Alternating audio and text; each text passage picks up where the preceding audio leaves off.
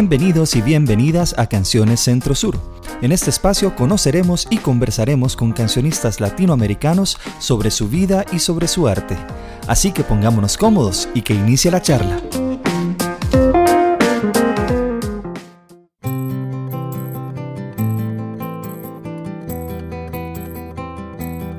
Nuestra compañera Sesha Ubau tuvo la oportunidad de conversar con el cantautor costarricense Esteban Monge. Así que hoy les dejamos esta entrevista. Esperamos que la disfruten tanto como nosotros.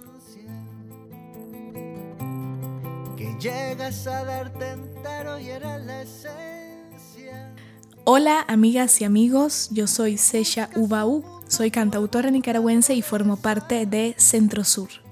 Para mí es un gusto saludarles y contarles que hace unas semanas tuve la oportunidad de entrevistar a Esteban Monge, cantautor costarricense de amplia trayectoria, que está terminando su estudio en la maestría de gestión cultural en Barcelona. Hay cinco preguntas esenciales para Esteban sobre la gestión cultural y el desarrollo de la canción de autor en Costa Rica. Esteban, ha pasado un año desde que saliste de Costa Rica a España a formarte en una maestría como gestor cultural. ¿De qué forma ha cambiado tu percepción de la música de autor en cuanto a la realidad que ahora mismo te rodea? Un saludo para todas las personas que están escuchando el programa. Eh, sí, hace menos de un año en realidad, este, desde septiembre del año pasado estoy acá. Eh, inicié un máster en gestión cultural en Barcelona eh, y la verdad es que ha sido una experiencia muy intensa, donde he aprendido mucho, también tanto desde el punto de vista de la formación académica, como también de la experiencia de vivir en una ciudad como Barcelona, eh, con una vida cultural intensa y con políticas públicas también muy sólidas en comparación con con las políticas públicas que puede haber en un país como el nuestro, pero bueno, eh, tenemos políticas públicas en materia de cultura y eso es un buen punto de partida. Eh, y es bueno también tener referencias de otras ciudades que, que pueden eh, servir como referente, ¿no?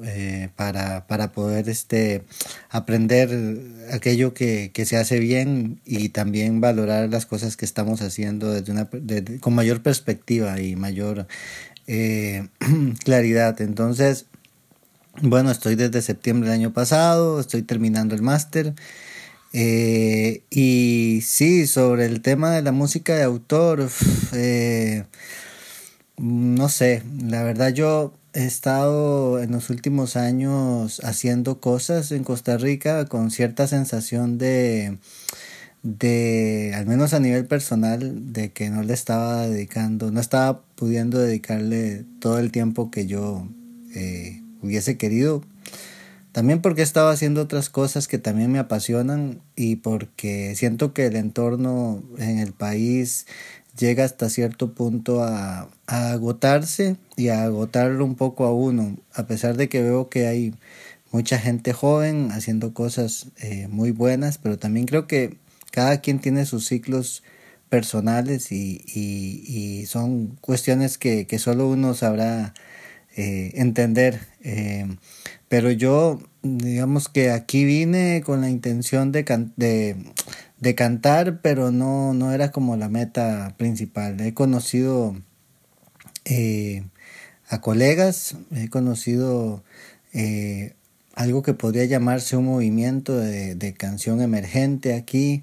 Este, también he estado compartiendo con, con, con, con un colega que conocí hace un año y resto en, en un festival en Montevideo, que ha sido como mi principal cómplice en, estas andanzas de, cantar, aunque como te digo, eh, con los compromisos académicos y con el ritmo eh, universitario ha sido complicado este, dedicarme mucho tiempo a cantar.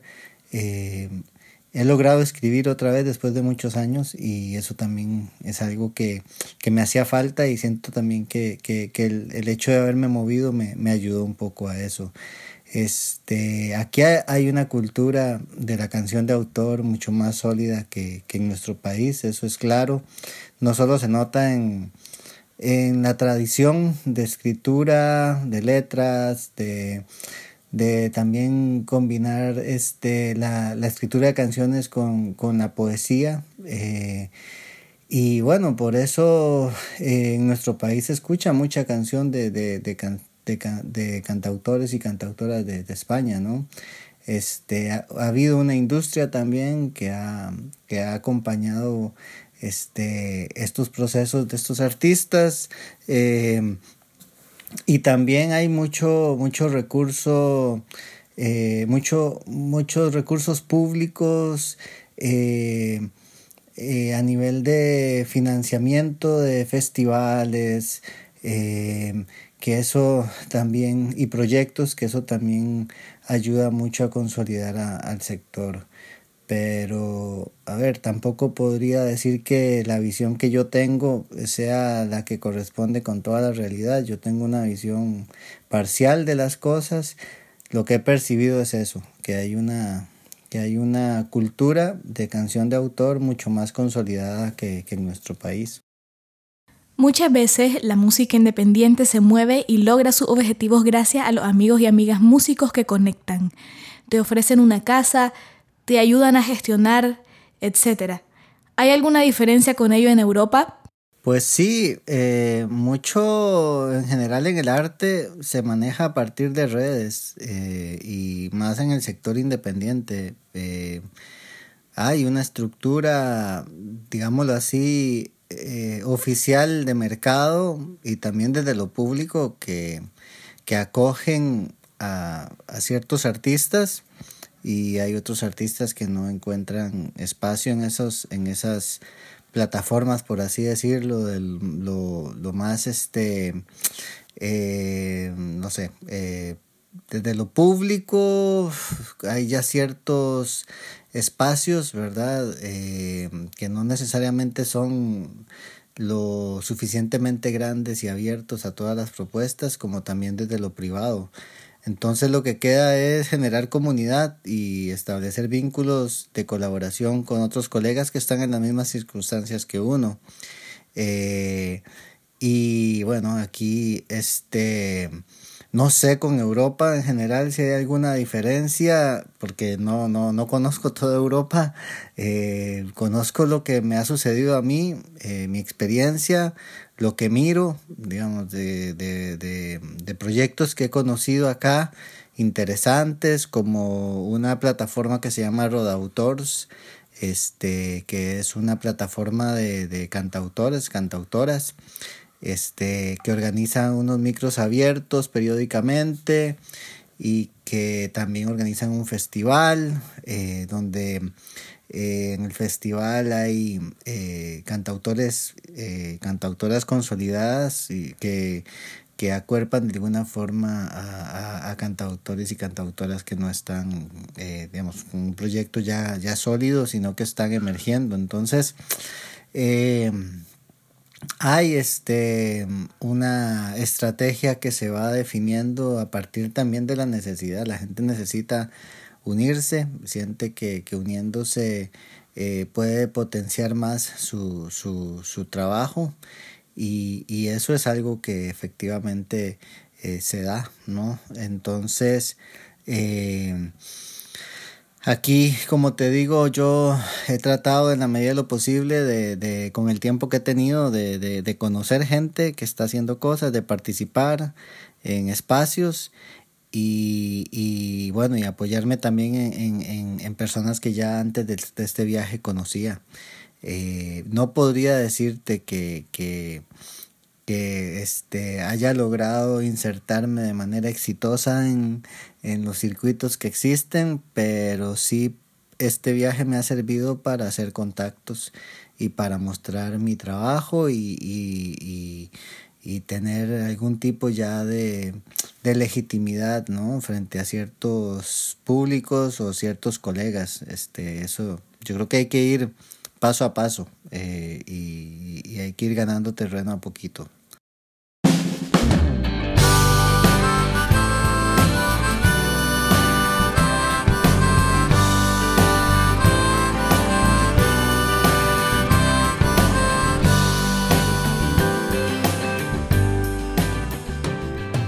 Desde tu visión como gestor cultural, ¿cuáles son las fortalezas de la gestión en Costa Rica o la autogestión misma y cuáles son los vacíos por mejorar?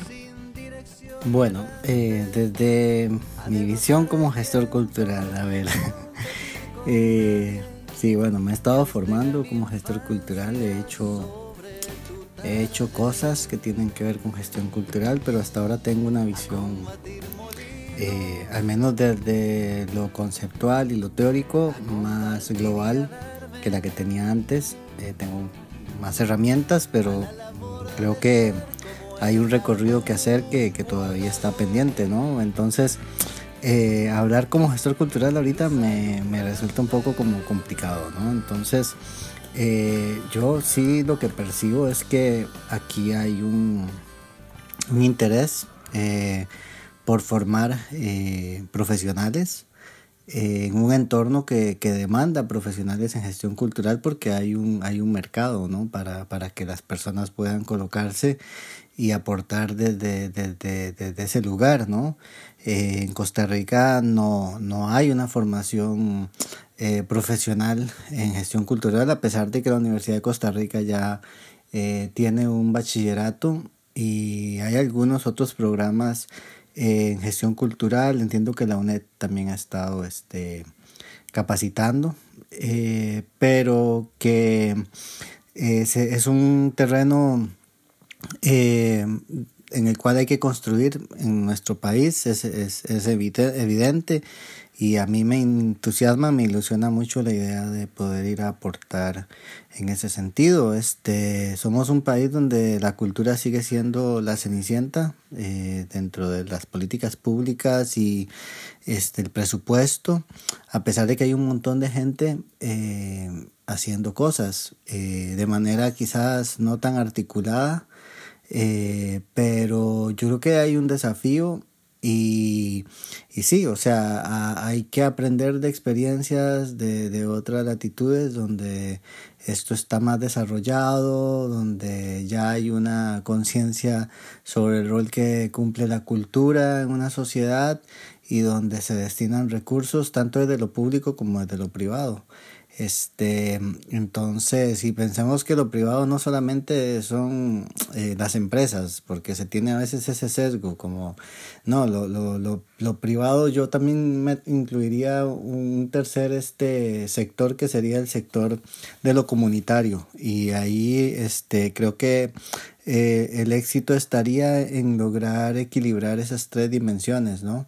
Este, pero lo asociativo también es parte de lo privado este las organizaciones que los mismos artistas podamos este consolidar para eh, velar por nuestros intereses por nuestros derechos eh, todo eso eso tiene que, que sumar a generar un entorno más este favorable a la a la eh, al diseño y a la implementación de proyectos que vengan a, a permitir eh, tener un mayor acceso a la cultura y que quienes hacen, hacemos cultura, eh, desde el punto de vista en que se entiende la cultura cuando se habla de gestión, este, lo podamos hacer con mejores condiciones.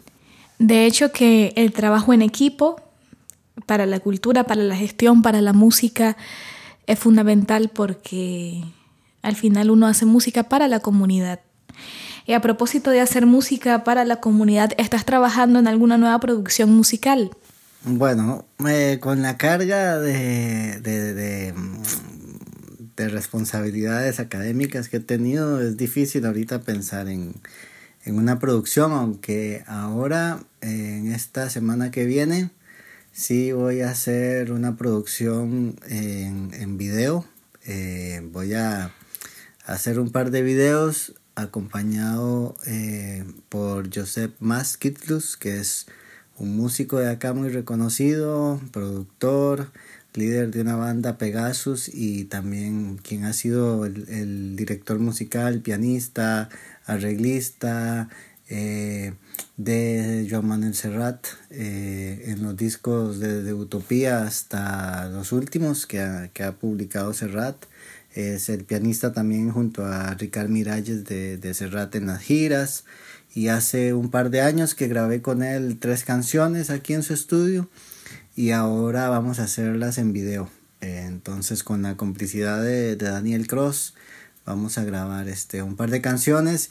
Y también tengo pensado grabar una canción que escribí aquí eh, que es un poco inspirada, no un poco, es totalmente inspirada en las personas que, tienen que emigrar y no importa qué latitud, este, en qué, continente. Eh, y sí gira en torno a, la historia de un niño, Aylan Chenu, un niño kurdo que murió eh, en el mar Mediterráneo, eh, que su cuerpecito fue recogido en, en una playa turca y que bueno, aquí he tenido cierto contacto con esa realidad, eh, aunque en América Latina y nuestro país también se vive, eh, es una canción que está inspirada en, esta realidad tan, tan dura de la gente que tiene que, dejar su, país para ir a buscar una, vida más digna en otro lado, incluso arriesgando la vida. Este, entonces también estoy pensando en hacer una, en grabar esta canción y bueno, ya sobre esto estaré dando más noticias, pero es un adelanto. Y no, o sea, este, ya cuando vuelva a Costa Rica, eh, sí, sí me gustaría escribir, eh, escribir nuevas canciones y estoy retomándole el pulso a, esto de, de, crear que no es tan sencillo. O sea, este, al menos para mí, escribir canciones no es un ejercicio tan, tan fácil. Creo que que es un trabajo que eso, que implica trabajo, este, y, y no siempre hay tiempo y no siempre uno está como en la secuencia o en la sintonía donde, donde puede hacerlo, pero bueno, un poco esta experiencia también me ha servido para desconectarme de ciertas cosas y conectarme con una zona mía que es la que, la que me permite escribir.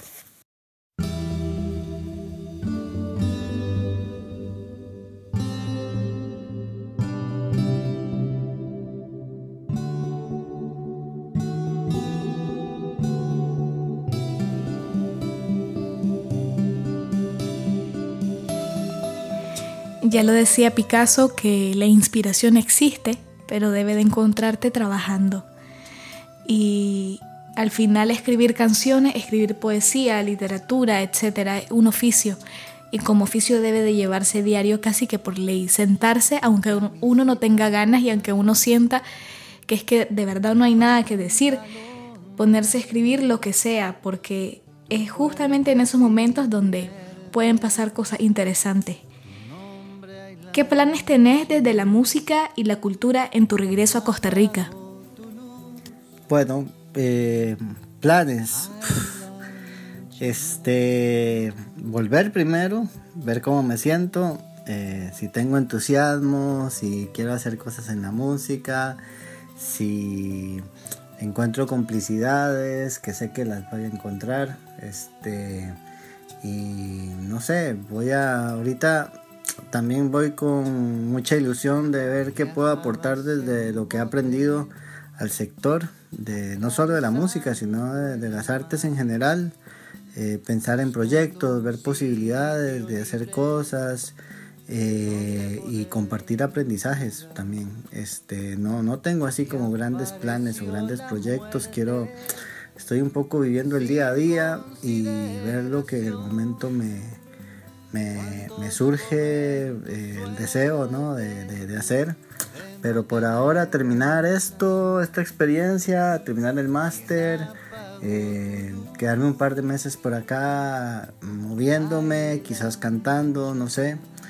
Y a mi vuelta ordenar un poco todas las sensaciones y las emociones y, y retomar, retomar cosas que, que he estado haciendo y proponerme cosas nuevas, pero no, no tengo ahorita como grandes planes. Este, ya, ya en su momento voy a, voy a poder eh, mirar con calma eh, cuáles son las rutas que, que, hay y cuáles eh, tomo y cuáles no.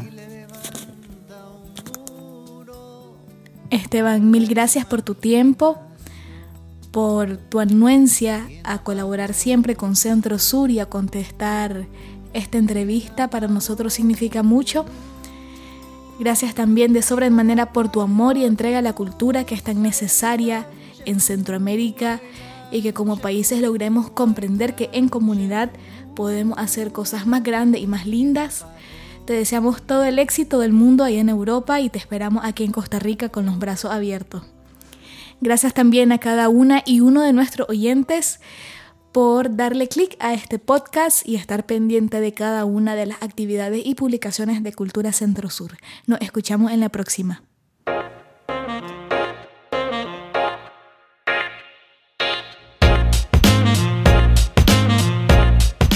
Muchísimas gracias por escuchar Canciones Centro Sur.